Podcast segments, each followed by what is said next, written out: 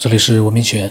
那么老静呢，这个爱好者呢，给我发来了可以说是非常多的呃分享，语音各种各样的一些，他没有文字，他几几乎全部是语音。那么上一次呢，也是比较郁闷的，就是有一期呢录了半天，后来呢发现找不到了，一直没找到，很奇怪，那一期就一直没找到。那么。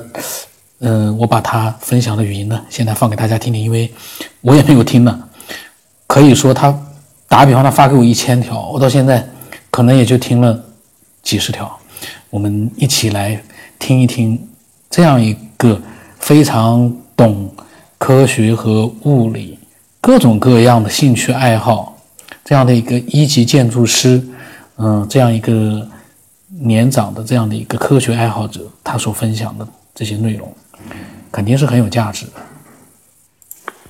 还有它深层的潜意识，有一个图形呢，就是大海，呃，冰山上面一角，但是海边下面有巨深巨大的一个冰山啊，我们只看到了水面上的一小角，殊不知那个潜意识下面是无底深渊。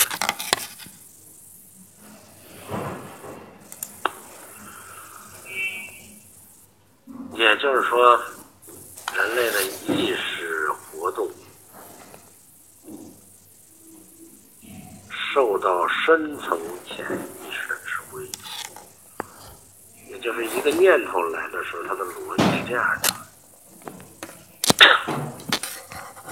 灵光一现，实际上是你因为周边的环境的影响刺激到以后，接起了潜意识的记忆。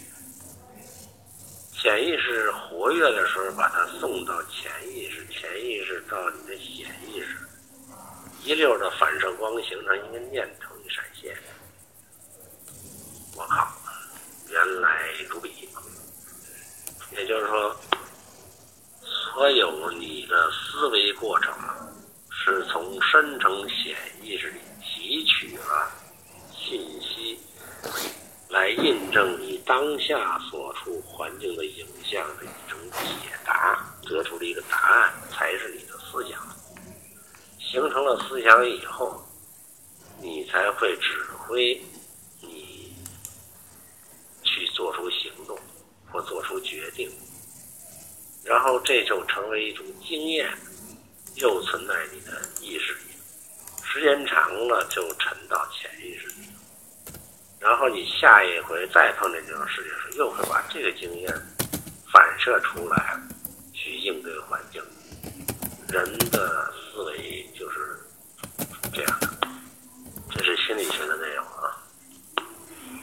我是说，潜意识大家都知道是人脑，我们的一些神经元在闪烁。然后再处理，像个处理器 CPU 一样啊，然后解决问题。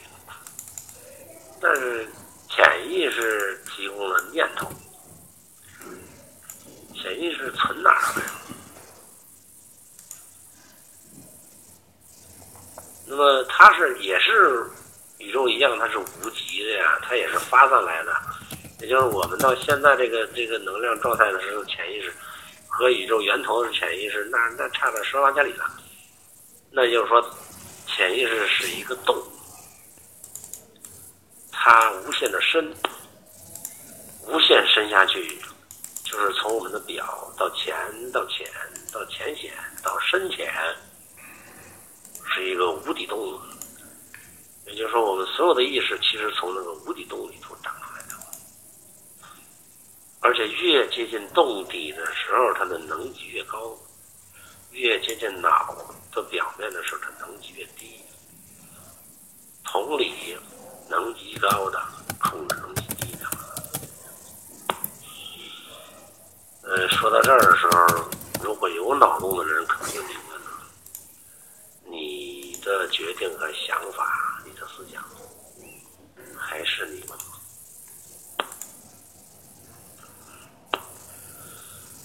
我们的宇宙就是一锅粥，这也就是老子讲的太极，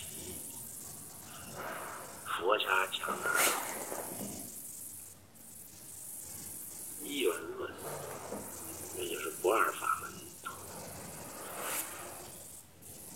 我们恰恰是处在一个相对的能量理解范畴之内的时候，我们才会只会用相对二元论去解释、去看。举个简单的例子，就是说，假如我们没有科学发现的话，我们只是光是白的。那么，如果科学手段延伸，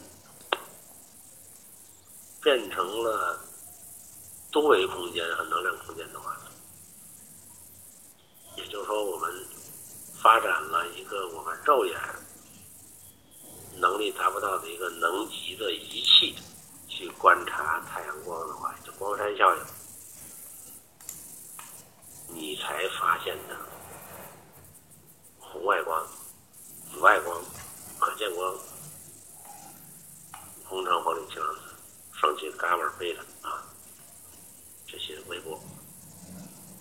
假如没有这些仪器，是你能看到这些东西存在吗？那也就是说，反过来证明什么呢？就是证明我们有什么样的能力去看，它就会显示成什么样的状态。那么，宇宙现在呈现给科学界的一个状态，无非是我们现在的能力所能看到的状态，并不等于宇宙的真相。今天我只讲这一个原理这一部分，以后慢慢再讲别的。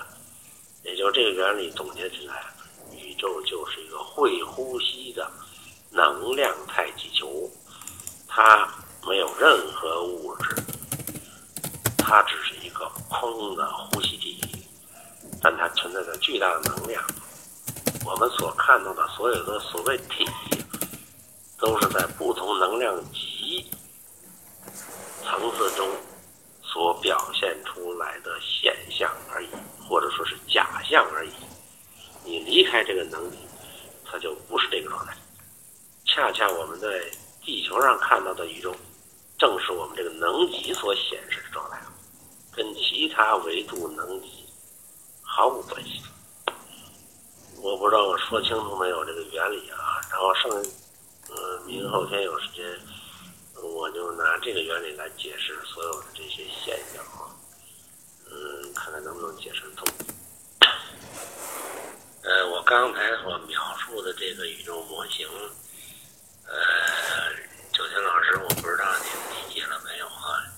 呃，其实很简单，就是宇宙是一个球体。呃，它就是一个球那么大，呃，从一个球心到一个球轮廓这么大，然后它是呃永远是往返的，一呼一吸，往返的。那在这个往返过程当中，形成了空间、时间的概念。也形成了能级衰变和聚集的过程，但是呢，呃，重点是我们宏观看见的是三维立体的发散和收缩的空间和时间概念，但是隐藏在它背后的是一个能量衰变和聚集的过程，也就是一个核裂变和聚变的过程。这个核。是宇宙核，不是物质核。呃，这两个过程当中的一个罪魁祸首，就是谁使得它这样运作的，就是空间，就是空。这个空对于我们现代物理来说，它应该是什么都没有。其实对于佛家的理论来讲，它是一个巨大的暗能量。所有宇宙的运作、扩充和收缩，都在这个空的范畴内，空的作用下完成的。也就是说，正因为它空，所以它能显现出所有的有，这个空的能力跟形成有的能力不相上下。呃，我认为科学家研究的暗能量、暗物质都是空的表现。呃，量子、粒子的巨大能量和布里二线性都是这有的表现。那它呈现出什么性质特点，取决于我们以什么样的角度去观察它。观察它的角度不同，它显示出来的状态就不同了。观察它的能量级不同，它就表现出不同能量级的现象。换句话说，你觉得宇宙是发光的，只不过是因为你能看见光。对于别的层次、能级层次来说，光并不重要，光速也不重要，它是个相对的东西。其实，这个宇宙特性呢，它反映在我们日常生活当中的方方面面，它是一种相，只不过我们不会把我们的认知论放弃掉去看相而已。它表现在我们日常生活当中，个人也好，生理也好，宇宙起源也好，人类起源也好，呃，自然界也好，社会也好，它都是遵循这么一种规律。比如说，一个公司得有一个核心团，然后他会有高层圈儿，有中层，有下层，有这个员工。一个部队会有军师、礼团营、班排到士兵，它都是一种能量级的扩散演示的。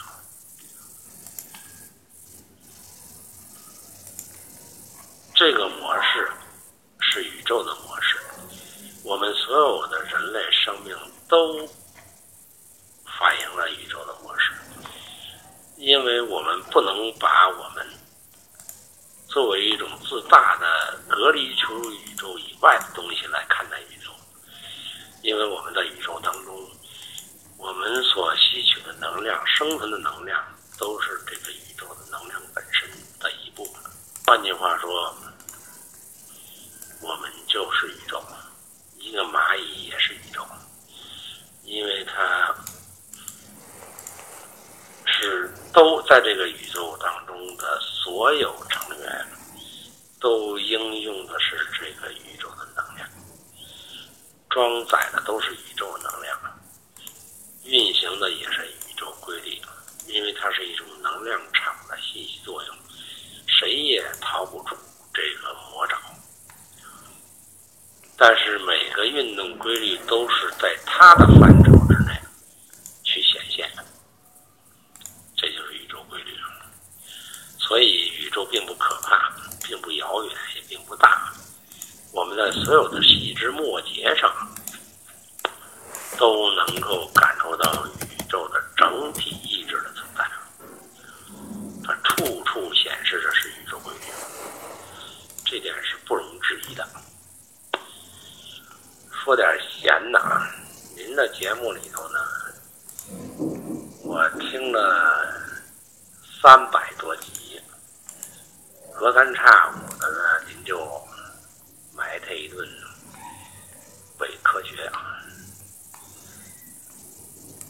这本身是一个能量现象，也就是说，伪科学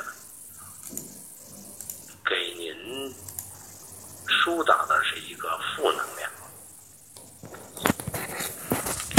呃，老晋呢，突然之间呢提到了伪科学啊。